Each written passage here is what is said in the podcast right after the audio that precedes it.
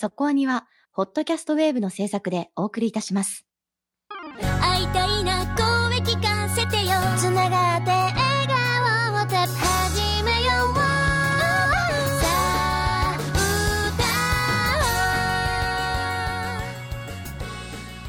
ディープじゃなくそこそこアニメを語るラジオそこアニそこに。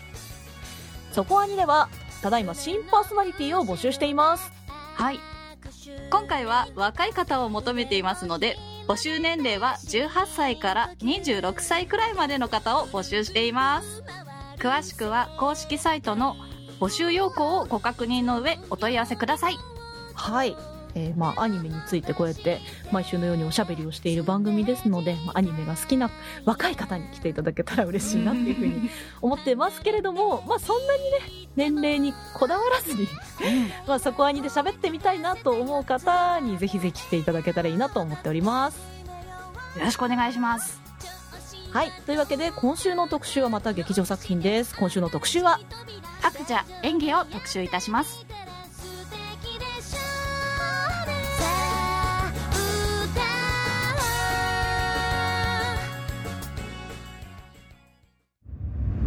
そこあに白蛇演技。見た目は人間の美少女である白蛇の妖怪。白は悪の国士を視察しようとするも失敗してしまう。逃亡の末記憶をなくしてしまったが蛇狩りの村の少年千に救われる。白の記憶を取り戻すため二人は冒険の旅に出る。中国のアニメ制作会社大光動画と書いて、えーちょっと中国読みはわからないんですけれども、英語ではライトチェイサーアニメーションという制作会社ですね。こちらとアメリカのワーナーブラザーズが共同制作したフル 3DCG アニメーション映画。中国の民間伝説白蛇伝を題材に用いた完全新作ストーリーです。中国大陸では2019年1月11日に公開され、日本では2021年7月30日より日本語吹き替え版が公開となりました。はい。というわけで今週の特集は白蛇演技です。そこにしてはちょっと珍しいチョイスかなっていう気も、まあしたんですけれども、まあ最近ちょっと中国アニメでね、話題作が続いているなというところもあったのと、まあパーソナリティの中で、えー推薦の声も結構あったので、それで今回白蛇演技を特集することに、えーしました。まあこの作品に関してはフル 3DCG になりますけれども、直近で中国アニメといえば、よく耳にしたタイトルはロシアオ平戦記なのかなというふうに思うんですけれども、まあ、タマさん的には中国アニメなんか熱いなって思えてきたのどれぐらいのタイミング感とかあります？ああ、でもここ数年ですよね。やっぱり一番波が来たなって思ったのはロシア兵の時かな。うん、うん、うん、うん。まあでも、こう、何本か入ってきてはいたけど、やっぱりすごくこう、日本人にもハマれる作品かなっていうのはロシア兵かな。あのーここ数年さ、あの、テレビアニメでも何枠か中国枠みたいなものがあったじゃないですか。ですよね。あの、ちょっと前だと魔導阻止とかすごく人気がありましたよね。はいはいはい。そう、なんかこう、漢字が並んでいるタイトルだと、あ、これ中国系かなと思ったら案の定そうっていうことが結構あったりして。まあそのムーブがあったのももう、なんか2017ぐらいからそれは見てたような気もするんだよね。でもなんかそんな中で、私自身が中国アニメ最近来てるよねっていうのを聞き出したのが、2019年に中国でやっていたらしいシンデレラシェフって知ってる？タマさん。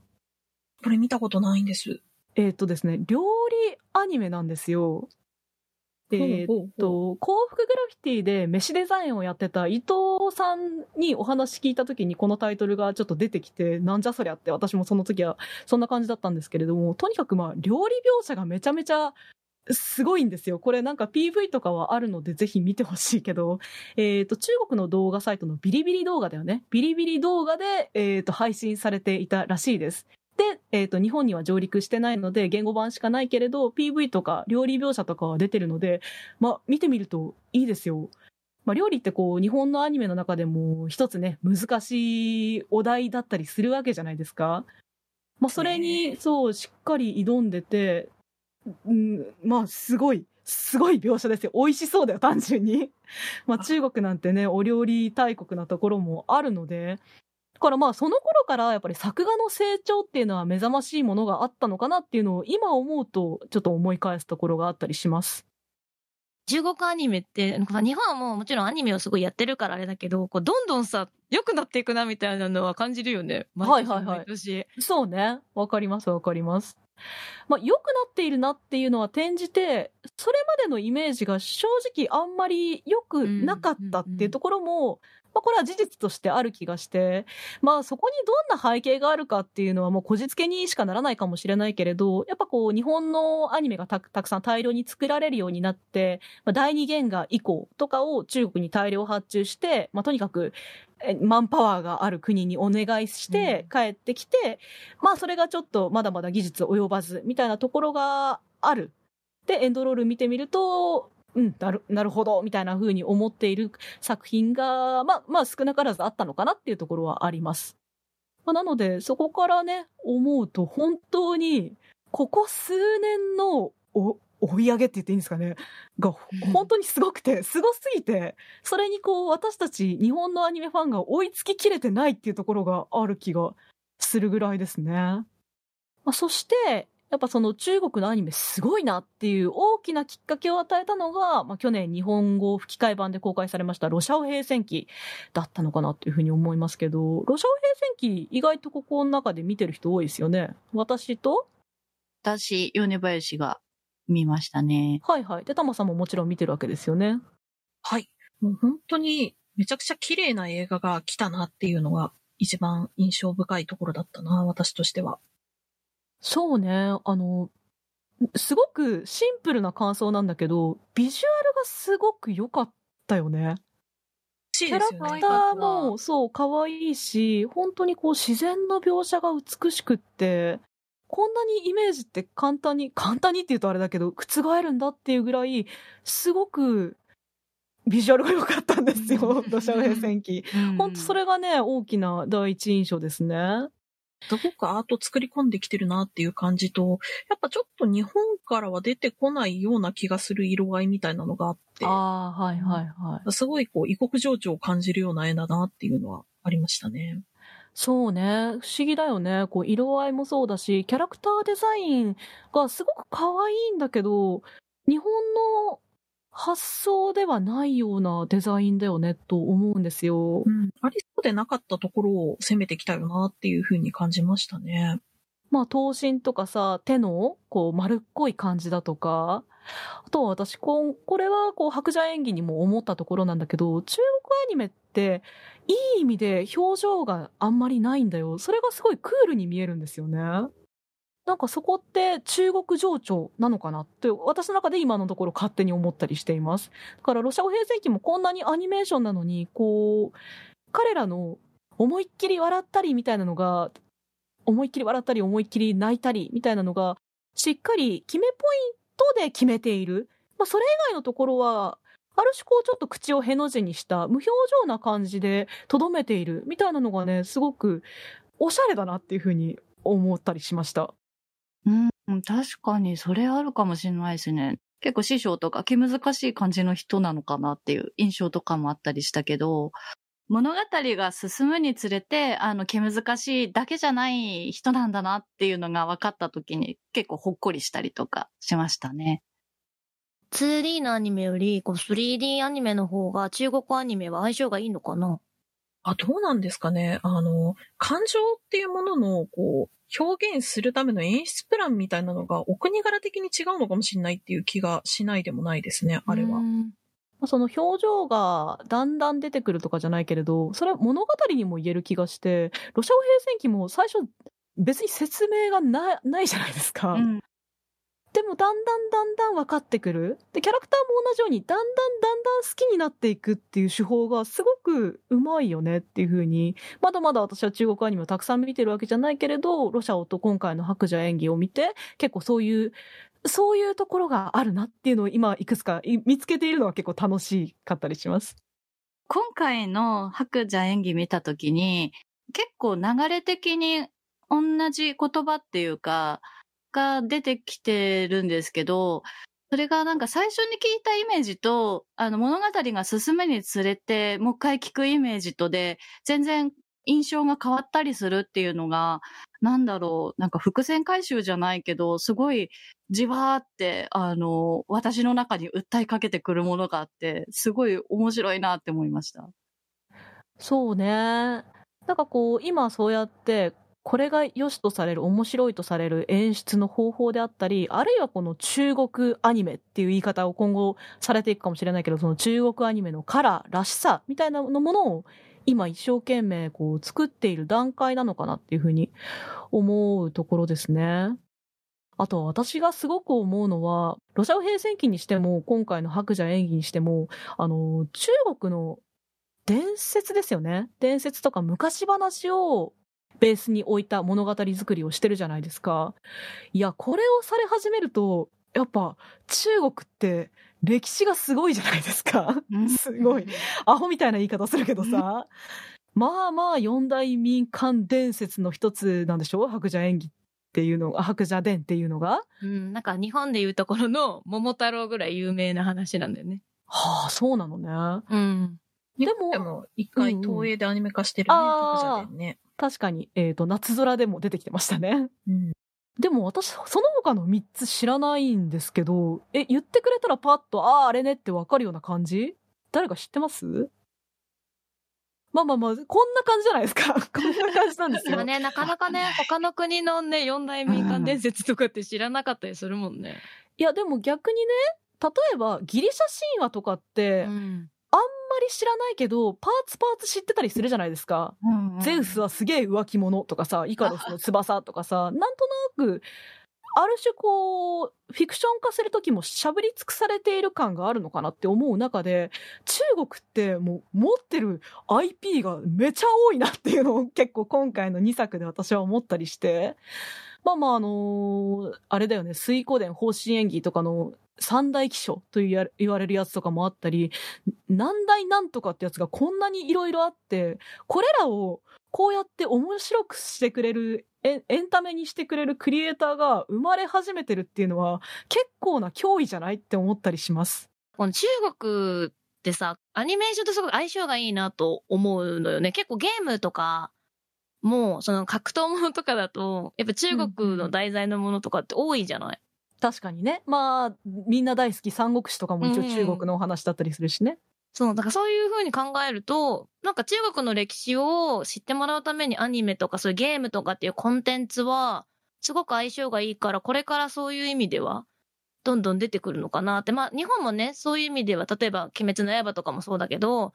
その、ほ、ほこの他の国に行った時にさ、どんどん人気がやっぱ上がるなっていうのはイメージとしてあるから、そういう意味ではね、こういうお国のものっていうのをアニメーションとかと組み合わせて、やっぱ日本も出していけるといいよなってすごく見て思ったところはあるね。あ微妙にないわけではないので、ただ、ある意味本数が多いから、手垢がつき切ったっていうところはあるのかもしれないという気もするので、まだ全然誰も手つかずの題材がいっぱいあるっていうのは中国の強みだなっていうふうにも感じますね。まあどうしても国の伝説物語昔話ってさその国にいてそれを小さい頃から聞かされている人と、まあ、外の国にいて後から知ってめっちゃ面白いじゃんすげえこれ物語にしよう映画にしようって思う人とではなんかもう土台が違うじゃないですか。そういうのもたくさんあるけれど例えば私今ちょっとパッと思いついちゃうのが久保とかはさえっ、と日本の伝説をアメリカの人がアメリカナイズして作った日本なわけじゃないですか。それはそれですごくおしゃれでかっこいいんだけれど、あくまでこう向こうのフィルターを通した日本でしかないよねって思うんですよ。まあそれはどんな国の、えー、と物語をベースにしたとって、まあ別の国の人が作ればそうなるものなんですけれども、やっぱり自分の国の作品をその自国の人が作るまあ、組み合わせとしてはコンテンツとして強いよね。やっぱり自分の国のものを自分で作るわけだから。そうなのよ。なんか、まあ、地獄にさ、渦巻いているいろいろなものを肌で感じている人の目や耳を通して作ったものは、やっぱり訳が違うよね、と思うんですよ。まあ、チープな言葉で言うと説得力とかさ。いやーなんかそういうのを本当に、この、まあ、ロシア語平戦期なり、えっ、と、白蛇演技なり。で、えっ、と、ついでに言うと、白蛇演技の後に、この同じライトチェイサーアニメーションというスタジオが作った、ナタ転生っていう作品もありまして、これまた予告編がかっこいいのよ。いや、ナタクですよね。なんか私たちってさ、富士流の方針演技に馴染みがあるがばかりに、ナタクっていう風に言ってしまうんですけれど、まあ向こうで言うと、ナタっていうのかな？発音的には。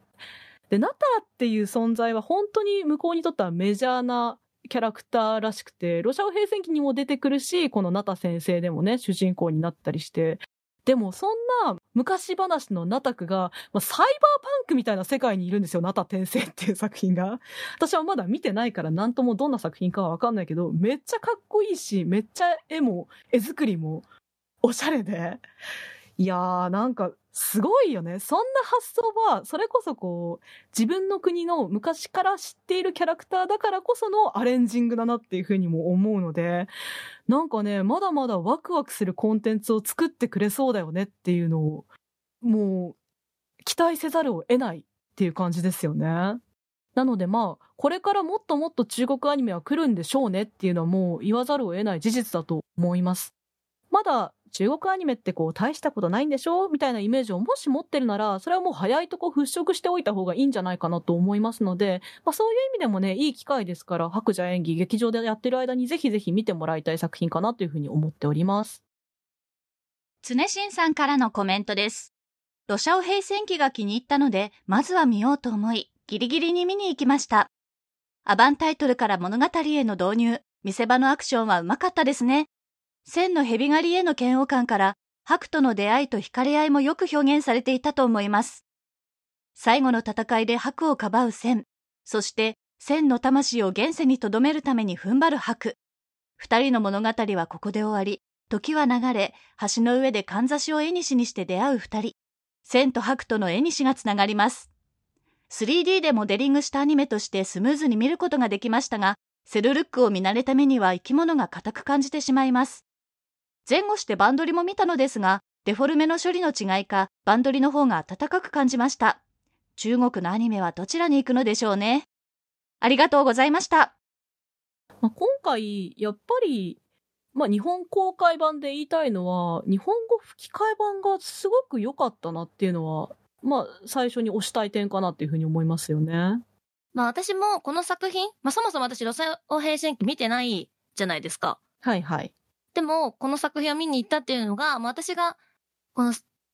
主役をやってる、まあ W 主演なんですけど、まあ佐久間大介くんっていうスノーマンのメンバーの男の子が、まあキャスティングされてて、それきっかけで見に行ったっていうのが一番最初だったんですね。うんうん。そうね。なんかう私たちも、多分今夜さんに言われなかったら逃してたかもしれないと思いますよ。うん。で、まあ正直、やっぱり芸能人をキャスティングするっていうことに対しては、アニメが好きな人からすると、ああ、また芸能人キャスティングしたのかっていうのやっぱ印象としてあるじゃないですか。まあ、まだまだ抵抗はありますよね。すごく最近のキャスティングは上手いなっていうことが多くて、まあそこにでもね、上手かったよねって言ってる率の方が圧倒的に高いと思うんだけど、それでもまだ、おそうですかっていう感じの発表された時はそういうのは確かにありますね。うん。で、私もまあ、結局スノーマンは好きでファンなんだけど、大丈夫かなっていうのはやっぱ一番最初にずっと思っていたことだったから、なるほど。まあ心配ですね。はい。うん、そう。だから公開されてみたときに、やっぱりその違和感って言ったら変だけど、があまりなかったっていうのはすごく、まあ、なんか芸能人キャスティングするっていうことに対しても、もうちょっとこう、プラスに働けばいいなと思った部分ではある。佐久間さん絶妙だなと思って、あの、めちゃくちゃ、こう、抑揚がないとか、聞き取りにくいみたいなのが、たまに芸能人の方が入った作品で、うんって思うことっていうのの一つだと思うんですけど、全然そういうことがなくて、ああ、全然聞き取りやすいなっていう感じで聞けるんですけど、かといって、その声優さんみたいに、プロだねって感じじゃなくて、初々しさみたいなのがしっかり残ってて、すごいバランスいいじゃんっていうのが一番見てて思った感想だったかな。それがキャラクターにも合ってたなってすごい思うし、私あの劇中で船の上で歌ってる歌とかも結構好きでした。そうですよね。うん。あのですね、佐久間さん、あの、本当バランスが面白いなと思って、滑舌がちょうどいいなって私は結構思ったんですよ。あの、芸能人キャスティングで、さっき言ったあの、ちょっと演技が、まあ、生っぽい。生っぽいがゆえに棒っぽく聞こえるみたいな人って結構滑舌も、うーん、なんて言ったらいいんだろうな。生の演技って口ごもったりとか、ボソボソ喋ったりっていうのもお芝居になるじゃないですか。でも、それがアニメになると、ちょっと、違和感が出てきたりするんですよね。それって、まあ、これは私の持論なんですけれど、やっぱりこう、キャラクターが簡略化されている、どうしてもこう、生の人間よりは情報量を圧倒的に減らしているわけじゃないですか。その中で、まあ、この、この口から、ごも、ごもったりとか、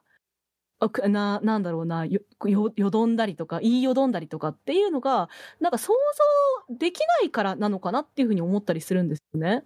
でも、なんか佐久間さんはすごいそのバランスが絶妙で、あのーそれはもしかしたらこの 3DCG っていうちょっとこう 2D アニメーションよりかはリアリティがあるからかもしれないけれど、その滑舌の甘さみたいなものがちゃんとこのキャラクターから出ているな、定着しているなっていうふうに思ったのがすごく私は好きだったんですね。でもこれはすごいね、なんだろう、もしかしたら奇跡みたいなものかもしれないのと、あともう一つ思ったのは、佐久間さんって結構アニメとかも好きな人なんですか？そうなんですよ。まあだから、あの、スノーマンっていうグループに所属してるんですけど、自己紹介がいつもアニメオタク兼さあのスノーマンの佐久間大輔 っ。ていう名乗りなのね。だからアニメオタクが先なんですよ。あ、なるほどね。そうそうユ。ニット名よりも先だってアニメオタクを。そう。だから、結構そのアニメの番組も出てて、この前とかだと渋谷の音っていう番組で、まあ、馬ぴょい伝説の回に出てたんだけど、うんその時ね、結構その、馬娘のアプリとかもやってて、課金が止まらなくて全キャラ持ってますみたいな話とかしてたりとか、なんか最近ジャニーズはアニメ担当が複数人いるイメージがあるんだけど。キスマイ宮田に次ぐ逸材って言われてたような記憶があります逸材ね。だね。宮田くん。って結構好きなアニメって言えば萌え系のアニメなんだなっていうのを見てたら結構感じるじゃないですか。はいはい。うん女の子系好きだよね。そうそうそう。んんでも佐久間くんって、私的にはなんですけど、そこアニの特集してる作品とか結構見てるなっていうタイプのアニメオタクで、YouTube とかでも、まあ、月が綺麗とか、ゾンビランドサガとか、まあ、トラドラとかを取り上げてる、まあ、回があるんですけど、言ってることがやっぱこっち路線っていうか、なんだろう、へーファンじゃなくって、ちょっとアニメ結構語っちゃう系のタイプだなと思ってて、なんかそこが結構面白いなっていつも思ってますね。なるほどね。結構研究家タイプなのかもしれないのかうんな。だから、いっぱい見て見るもの決めるっていう、もう本当にそこアニスタッフかなみたいなアニメの見方してるタイプ。アドバイスをいただきたいぐらいだ。そう。まあでもなんかその、その話はすごく腑に落ちるというか、だからこう、抑揚の付け方とかも、アニメーション的な抑揚の付け方を知ってる人の芝居の仕方かなっていうふうに結構たりしたし、今の話だと、実写の時は実写にアプローチできる人なんだなと思うから、すごい器用な人なんだね。でもなんかね、前に一回だけ、この作品に出る前に、ブラッククローバーっていう、まあ主題歌を歌ってたアニメの、まあマクサノースっていうオリジナルキャラをやったことがあったんだけど、このブラッククローバーって白蛇演技と違って、まあ言ったらデフォルメの本当にアニメーション。だから、その時の演技はすごいアニメ演技だったの。へえ。だから今回この 3D で吹き替えやるって聞いた時に、え？大丈夫？って思ったんですよ、一番最初に。で、やっぱりその3日間ぐらい収録があったっていうのを聞いて、結構やっぱ冒頭ってちょっとデフォルメが大きいなって思って見てて、やっぱり途中で、あ、ちゃんとシフトして、その吹き替えに合わせたなっていうのをすごく感じて、結構監督さんとかとかも、そういうリアルな演技、まあ、自然体の佐久間くんにいいよみたいな演出をしたっていうのも結構インタビューとかでも読んでて、すごいそういう意味では監督さんが、そのキャスティングの段階で分かった上で演者さんに対して分かった上で結構演出をされてるんだなっていうのも感じたし、結構ね、その佐久間くんだけじゃなくって、その桜彩音さんとかが、まあ、喋ってるインタビューでお話しされてる内容とかでも、監督さんが大きいのかなっていうのはすごく思った部分はありますね。なるほどね。誘導がすごく上手な音響さんだったんだなっていうふうにも思うし、ちゃんと自分でシフトチェンジができるっていうか、あ、これは 3DCG アニメの方ですねっていう切り替えが多分できる人なんだね。うん、でも結構お話しされたみたいだけどね、杉田さんとか三森さんとお話しして、すごく真面目に取り組んで作っているんだなっていうのは、まあお話しされてるので、佐久間くん自身も。し、まあそれが結構杉田さんがすごく佐久間くんのことを多分はいはいはい気に入ってて、なんか、おじさん代表佐久間ファンみたいになってるのが結構個人的には面白いなと思って見てますね。可愛らしくて。まあ、劇中では犬役だしね。うん。な いんい関係性が。なんかね、杉田さんのことね、可愛いなって初めて思ったの。なんか、佐久間くんと一緒に雑誌に載ってることがあって、わ私、杉田さんのこと可愛いと思う日が来るなんて思わなかったと思って、そこが結構個人的に面白かったところかな。なんか相乗効果でいいじゃないですか。お互いのファンを引っ張り合っているなら 素敵な効果だなっていうふうに思うけれど。確かに、その感じはすごく、その腹巻きと線のやりとりとか見てても出てるから、すごい良かったなって感じしますよね。すごい仲がいい距離感みたいなの、うん非常にわかるじゃないですか。うん。腹巻きのやっぱり杉田さんの演技で思ったのは結構滑舌を緩くしてるじゃない？なるほど。確かにね。うんうん。そうで結構腹巻きってさ見た目さちょっとみすぼらしいっていうかなんかすごい可愛らしい犬じゃないしかといっておじさん犬みたいな感じでもないじゃない？うん。だからその塩梅がすごく上手だなと思って腹巻き見てた。やっぱ可愛らしく感じる。なんか、そこいらにいる野良犬なんだよね。このそうそうなの。薄汚さがさ、いい意味でですよ、いい意味でね。うん、うんそうだし、私も最初聞いたとき、あ、これが杉田さんだったんだって、割とね、気づくの遅かったんですよ。あんま気づかなかった。そうなんだよ。声は確かに杉田さんなんだけど、まあ、さっき小宮さんが言った通り、ちょっと滑舌をこう、わざとうん調節していたりとか、キャラクターに合わせているからこそ杉田さんがね、うまく消えていて、それもすごく、うん、いいな、良かったなっていうふうに思いますね。この作品って基本的に転生をテーマにしているから、まあ、千年続く恋っていう、まあ、副題があるみたいな感じで、みんな転生するんですけど、腹巻きも実は転生してて、えまあ、最後の？あそこで？そう、出てきてるの。へーええでも知らないと気づかないじゃないですか。私何回か見に行ってて、その、2回目見た時に、あ腹巻きいたって思うぐらい腹巻きなんですけど、知らないと気づかない。えええ、探せばいる？探せばっていうか、あの、傘を最後のシーンで持ってくるあキャラクターがいるんだけど、あれが腹巻きなんですよ。なるほどね。ねえねあ、すごい言われて納得した。あ。でも、もう一回見たら、マジで顔が腹巻きだから、もう一瞬で気づきます、多分。もう一回見たい。あとはやっぱり主人公の白ですよね。あの、三森鈴子さんだったんですね。これもまた結構、あの、知ってはいたんだけど、あ、こんなお芝居されるんだってちょっとびっくりしました。すごい相性がいいなと思って、この中国版の吹き替えの方にすごく声が似てるんだって。うーん。今までアニメでしかやっぱ見たことがなくって、吹き替えとこんなに相性がいい声なんだっていうか、その中国アニメの絵に、すごく三森さんの声が合ってて、私一番好きなシーンが、あの、お人よしねっていうシーンがあるんだけど、はいはい。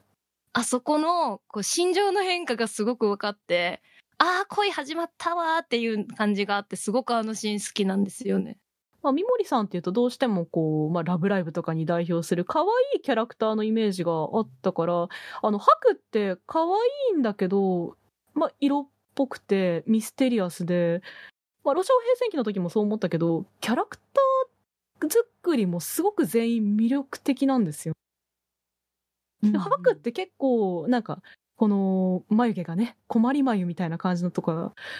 り主人公っぽいデザインじゃない気がするんですよ。主人公の脇にいる人っぽい見た目な感じがするんですけど、しっかり主人公していて、なんかね、すごい面白いな。これは中国のその伝説から、伝説の主人公っぽいって言っていいのかな？なんかね、うんそれがすごく体現されてて、声でもね、うん。それがね、すごくバランスが面白いなっていうふうに思った。ちゃんのデザインは、柳眉を美しいとする中国らしい美意識みたいなのが出てるデザインなのかなというのをすごい感じましたね。その、切れ上がった瞳と柳のような眉毛。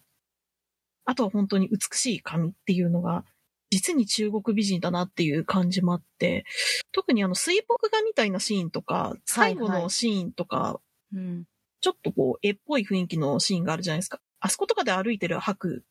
すごい、こう、中国の美人画っぽいじゃないですか。うんあの感じがね、やっぱすごいこの、国ごとの美意識っていうのが強く出てるなっていうのは感じました。日本だったらもうちょっと違うバランスのデザインになるよねっていうのとか感じた部分だったな。すごくだから、こう、国の色が出てていいなって思いましたね。あとはやっぱり白って、まあ、白蛇の妖怪なわけじゃないですか。この、なんだろうね、ちょっと怖い感じのデザインと美しい女性の組み合わせっていうのがすごい、なんか、なんだろうね、引き込まれまして。まあ、白ももちろんそうなんだけれど、妹の性、あの、公式サイトでも性のキャラクター紹介は、あの、人間バージョンではなくて、こう、蛇のうん。体のやつが紹介されてるんですよ。これがね、なんとも妖艶だよね。なんか結構悪役って感じなのにさ、不思議とこう受け入れちゃう自分がいて、面白いなと思った。そうね。私結構性のキャラクターは好きだったので、次回作が性の話というのは 結構楽しみだなって思ったりするところなんだけど。こう、桜さんが舞台挨拶の時に言ってたんだけど、こう、ドスが聞くとリテイクがかかったっていう話がすごく面白くて、あんまりやっぱこう、怒ってるじゃん、基本なんか。うんうんそのシーンを撮るときに、やっぱこう、白との関係性とかやっぱ優しさがあるから、そういうドスが効きすぎて怖くならないようにしたみたいな感じの話されてて、それがすごく、こう、今回の作品には合ってたなって思ったから、次の回のその次回作で、どういう風に変わっていくのだろうっていうのもすごく興味があるし、その白と性の声のバランス結構、桜さんってボーイッシュな声じゃないですか。まあ、ボーイッシュだし、ちょっとハスキーな感じもするしね。なんかそれがすごく、三森さんは綺麗な声だから、対照的でそこもすごく良かったなって思った。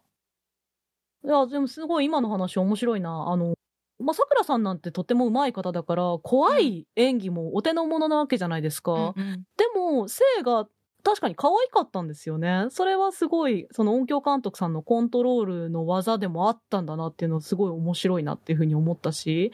まああの、性が可愛いのと、えっ、と、ジャボ、うん。もう、本田さん、本田孝子さんがやってらっしゃいますけど、もうあれの悪感というか、悪そう感。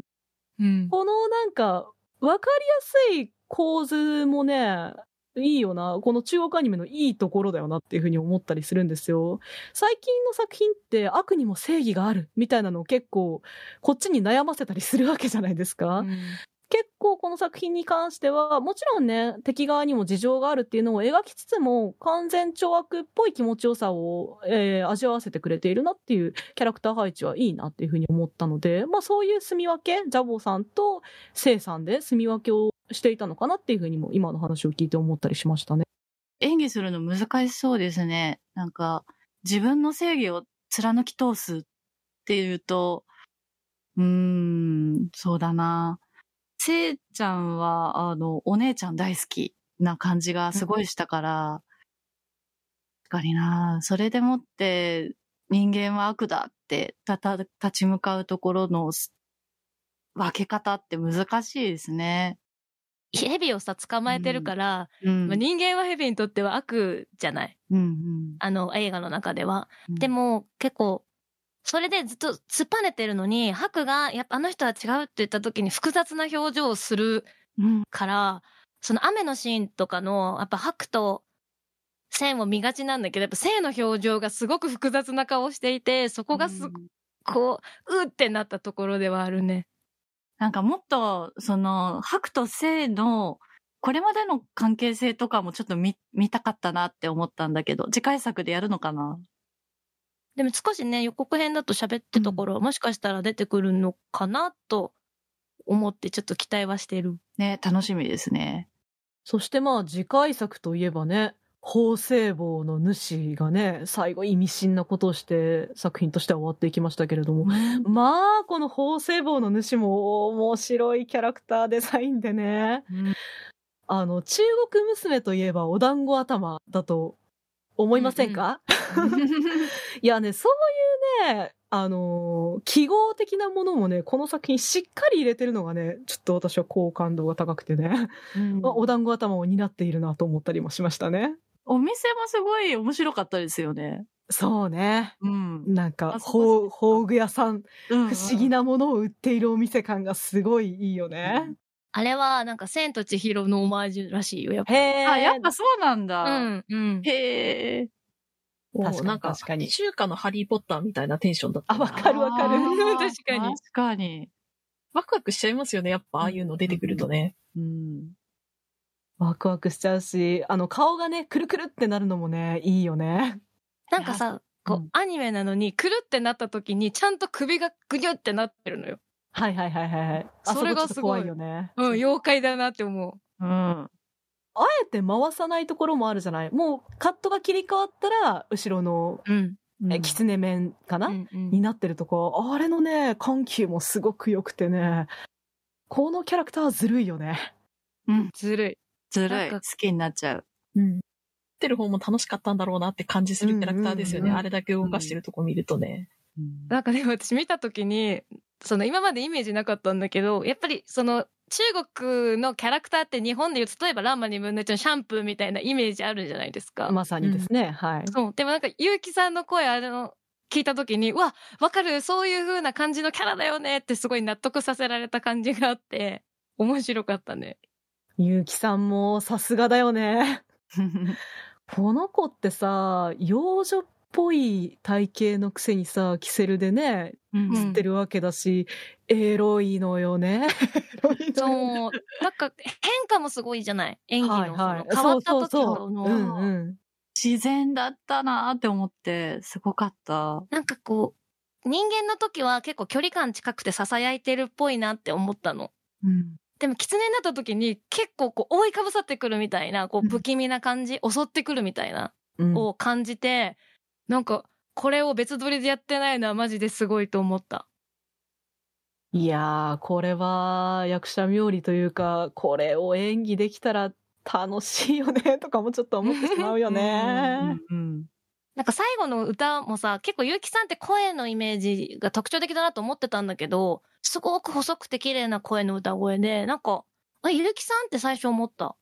あんまり結城さんっていう感じ強く出てこないよなっていうのはあって、あの、うん最後キャスティングで見て、あ、そうだよね、結城葵だよねっていうのをすごい感じはするんだけど、見てる時に、あ、結城葵の声だみたいな感じが前に出てこないのすごいなって思いました。ちゃんと法政坊の主ですよね。なんか、うん。この感想でいいのかわかんないですけど。か歌といえば、まあ、さっき出てたけど、千も歌があったじゃないですか、ソロパートの。あそこも、なんか、個人的にはスノーマンだと佐久間くんってソロパートって歌うような、こう、ボーカルメインのタイプではなくって、どっちかとダンスがやっぱり目立つタイプの人だから、すごく映画館で聞いた時に、あっって思って、それが結構作品の中で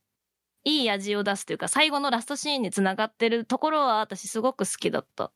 そこ私泣いちゃったよ来ちゃいましたね、あれは。あ、ずるって思ったところだったな。なんか前半で歌ってたシーンの歌声がすごい素朴な感じだったのも非常に響いてて、なんかすごいう、うまい歌い方みたいな感じじゃないんだけど、すごくこう、心を込めて歌った歌っていうのが出てるように思えて、なので最後のシーンでもう一回その歌が出てきたので、わ、ずる、ずるいって思ったんですよね。私その最初にこの映画を見る前に、この日本語版の主題歌になってる、ゆえんっていう曲があるんですけど、スノーマンの楽曲が。で、それは結構歌詞が、まあ、なんかバッドエンドなのかなっていう歌詞だったんですよ。だから、見に行った時に、あ、ハッピーエンドなんだっていうのを一番最初に思って、結構このミュージックビデオも、金箔師さんの方を呼んで、その金箔の作品の前で歌ってるミュージックビデオで、スノーマンってダンスが売りなんですけど、この楽曲は一切踊らない楽曲で、この白蛇伝のために作られてて、中国楽器とかも鳴っているので、私この曲すごく好きなんですけど、この楽曲は、まあ、白蛇、白蛇演技って、この白蛇伝っていう話の、まあ、エピソードゼロみたいな話なんですけど、このゆえんっていう楽曲自体は白蛇伝の白みたいなこう歌詞が、その何年待っても会いに行くよみたいな歌なので、そこも楽しんでもらえると、まあ、ファン的には嬉しいかなと思いますね。やっぱこう、作品と一緒に楽しんでほしいなと思う曲なので。こう、このために書き下ろした曲って感じの内容ですよね。あの、うんうん同じ川を渡ろうとかってあれ中国の故事ですよね、多分。うんうん。もう昨今、その作品に合わせて曲作るっていうのがめちゃくちゃ多いわけじゃないじゃないですか。うんその中で、これだけ作品の内容をストレートにやってる歌詞ってめちゃくちゃいいなって思いますよね。吹き替え版だと、新たに書き下ろして確かに作るってことあんまりないですもんね。なんかある曲を使うみたいなイメージのものもあるし。えーでもめっちゃいいな。なんか白視点で会いに行くよっていうのが、すごいもう運命感じちゃう。王道な話だから、ストレートに王道な歌詞が来るとハマりますよね。うん。とっても素敵って思っちゃうな。セカンドラン的に公開感も結構今増えてきている状況らしいので、まあ、公開始まってもう、えー4週目かな？はい。に入りますけれど、本当見られる機会は逆に増えていってるんじゃないかなっていうふうに思うので、これさっき紹介したその、ナタ転生よりも1個前の2019年の、つまり、このスタジオが最初に作った 3DCG アニメーションになるので、まあこれから中国アニメを追いかけるっていう意味でも抑えておきたい一作だと思います。ぜひ映画館で見てみてください。というわけで今週の特集は、白蛇演技でした。そこアニそこアニサポーターズ募集。そこアニの運営を応援していただくサポーター制度。そこアニサポーターズ。1週間1ヶ月のチケット制で応援していただいた方のお名前を番組内でご紹介いたします。好きな作品の特集に合わせてのスポット応援も大歓迎。チケットはそこアニ公式サイトからご購入いただけます。サポーターの皆様には毎週特典音声そこアニサイド B をプレゼント。まだ見ぬ世界笑顔涙思いをすべて込めた胸躍るストーリーね今聞かせて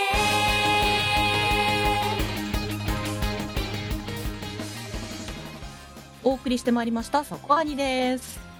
はい。